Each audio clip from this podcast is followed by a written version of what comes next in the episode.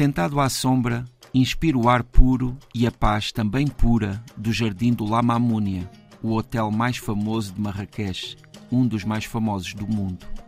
Este jardim de 8 hectares, trabalho permanente de 60 jardineiros, é uma espécie de sonho do que a natureza pode chegar a ser. A grande diversidade de plantas inclui mais de 5 mil roseiras de todos os tipos, figueiras da Índia e uma extensa coleção de cactos, buganvílias, jacarandás, convivem com centenas de oliveiras, algumas com mais de sete séculos. Agora, parece-me que o imenso tamanho deste hotel é a única possibilidade de conseguir esta tranquilidade em Marrakech. As aves que enchem este jardim agradecem. Às vezes, passam cegonhas, batem as asas muito devagar enquanto sobrevoam estes caminhos entre o verde.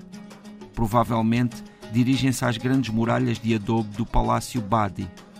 Talvez tenham aí o seu ninho, entre muitas outras cegonhas. Aprenderam esse caminho desde que romperam o ovo. Nesse ponto, escutam o alvorecer da Medina e da Praça de Ismael Fná, onde o dia vai crescendo até ao entardecer, momento em que explodem todos os sons, espetáculos de equilibrismo, trupes de teatro de rua, peças gritadas em árabe, bandas de músicos berberes, aguadeiros e vendedores de toda a ordem. Será também ao fim da tarde que se ouvem as chamadas para a oração, vozes que se arrastam a partir dos altifalantes das mesquitas. Também da Kutubia, a mais marcante mesquita de Marrakech. E após um leve abrandamento respeitoso, a praça e todas as ruas da Medina hão de regressar ao seu burburinho incessante. Aqui, no entanto, no jardim do La Mamounia, continuará esta natureza imperturbável. Também ela faz parte de Marrakech e de Marrocos. José Luís Peixoto, nesta emissão do Tanto Mundo, estamos num universo da diversidade, dos cheiros, das cores que se misturam. Estamos em Marrakech. Uh, Marrakech é um pouco do mundo. Sim, e para mim é sempre muito surpreendente pensar que está aqui tão perto. É? A partir de Portugal, de avião, numa hora e pouco estamos lá.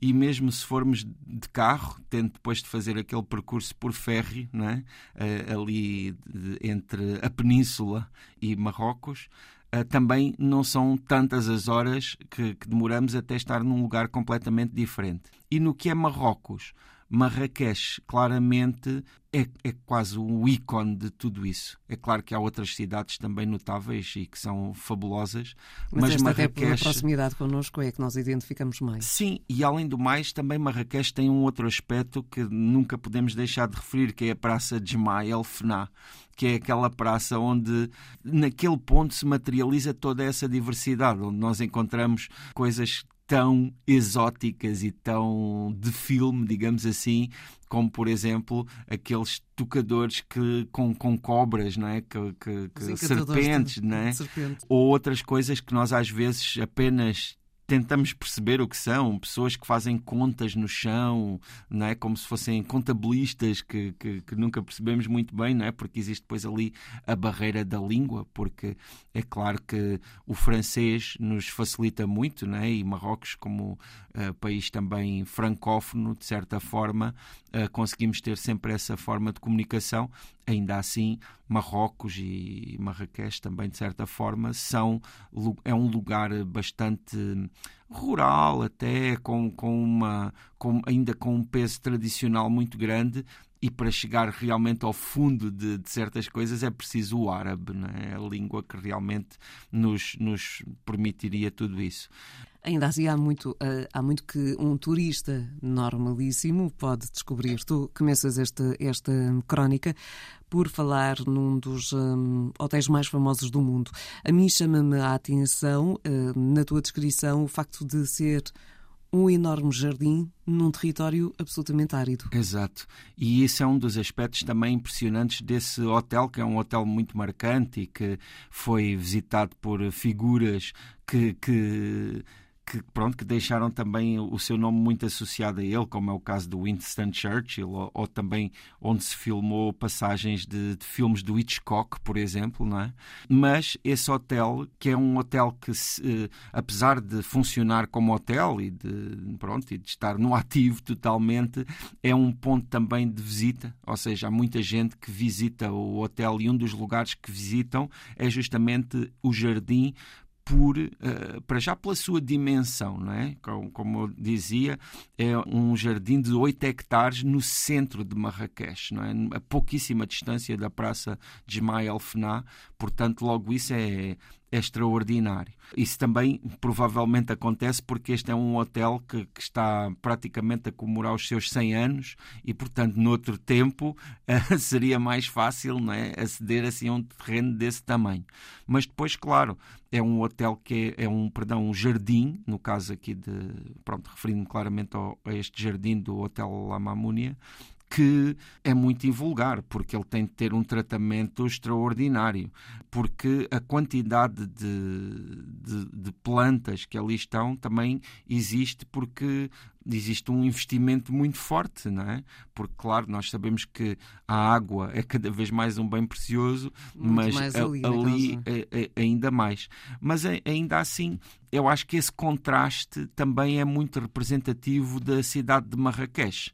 Há ainda, por exemplo, um outro jardim que também é muito famoso em, em Marrakech, que é o, o jardim da casa do Yves Saint Laurent, que também é um jardim muito conhecido, porque, claro, o Yves Saint Laurent também tinha um olho olho estético muito apurado e, e criou também um dos jardins mais icónicos do mundo, que, que curiosamente também existe ali, não é? Uh, nesse caso, é um jardim que tem uma que se destaca muito por uma coleção de catos, onde existem também inúmeras Sim, variedades. Está, são espécies mais adaptadas ao, ao, ao terreno de, de, de, Marrocos. Sim, este, sim, este é tem necessário, este tem roseiras, tem. É necessário um grande investimento para sim, que sim, todas estas espécies sobrevivam naquele, naquele território. Mas lá está, essa é uma, também uma das, uma das atrações não é, de, desse hotel La Mamounia. Como eu disse, o hotel recebe também visitas visitantes que vão para se pronto para, para, para, para descobrir este espaço. E efetivamente uma das coisas que é, que é incrível é ao nível dos sons porque Marrakech é um lugar onde nós normalmente falamos das cores, falamos dos cheiros, mas os sons também são muito marcantes, não é? Quando nós andamos na, na Medina, naquelas ruínas apertadas, é, é, aqueles sons também fazem todos eco ali e, e, são de muitos géneros, porque são pessoas a, a regatear, que é uma das práticas importantes naqueles mercados, mas são também músicas, porque também há músicos um pouco por toda a parte, são todo o tipo de sons e em jardins como este, aquilo que se ouve ali são aqueles, aquelas aves, aqueles passarinhos, aquela natureza que realmente é muito forte. Sabes, eu Uh, acho que em relação a visitar qualquer cidade há uma coisa que é muito marcante, que é o ponto de partida, o, a nossa casa naquela cidade marca muito depois a perspectiva de, de, daquilo, da forma como Sim. nós sentimos a própria cidade. E no caso de Marrakech, partir de, da experiência privilegiada que é estar neste hotel La Mamounia, que é uma experiência de vida uh, que eu tive a oportunidade de, de, experienciar há já cerca de 10 anos, ou partir, por exemplo, de um riad, que, que é uma experiência muito comum. Os riads são as casas tradicionais que hoje em dia estão muito dedicadas ao turismo no, na Medina, na zona mais é, central e tradicional de Marrakech uh, marca muito também a, a própria forma como se vê a cidade, porque cada uma delas tem as suas vantagens, não é? cada uma delas eh, é defensável e cada uma delas é interessante, mas também acho que, pela experiência que tive há 10 anos, ter a oportunidade de ir a um sítio onde se realmente descansa e onde realmente se encontra repouso, uh, depois também nos prepara muito para aquela grande overdose de estímulos que é estar, por exemplo, na Praça de Ismael Fena ou que é estar nessas ruas de, de Marrocos, que é sempre muito aconselhável, porque efetivamente está tão perto. E muitas vezes uh, nós não por algum motivo vamos até lugares mais distantes e, e não chegamos a ir ali, onde efetivamente existe uma cultura tão diferente, uh, mas ao mesmo tempo com a qual mantemos também vínculos históricos importantes. Eu, eu ia questionar-te isso. Nós tendencialmente, nós portugueses tendencialmente sentimos quase em casa. Em uhum. Marrakech terá muito a ver com esse lado histórico. Sim. Bem, quando nós vamos para o litoral de Marrocos, então aí existem mesmo fortalezas ligadas aos portugueses, existem mesmo espaços que que efetivamente foram portugueses mesmo, não é? Mas, por outro lado, este aspecto da língua que, que já referi, muitas vezes também nos traça uma fronteira, não é? Nós não conseguirmos comunicar em árabe é, é, é logo uma fronteira bastante grande. Ainda assim, quando olhamos para certos aspectos da arquitetura ou do urbanismo, estou-me a lembrar, por exemplo, essas Medinas, elas têm muita ligação, por exemplo, aqui com o que são os bairros históricos de Lisboa, não é? que, porque nós, quando vemos o que é que era o mapa de Lisboa antes do terremoto de 1755, era muito era, era não é tão diferente de, de, dessas, dessas cidades marroquinas no que diz respeito a, ao, ao, urbanismo e à forma como, como as ruas estavam organizadas.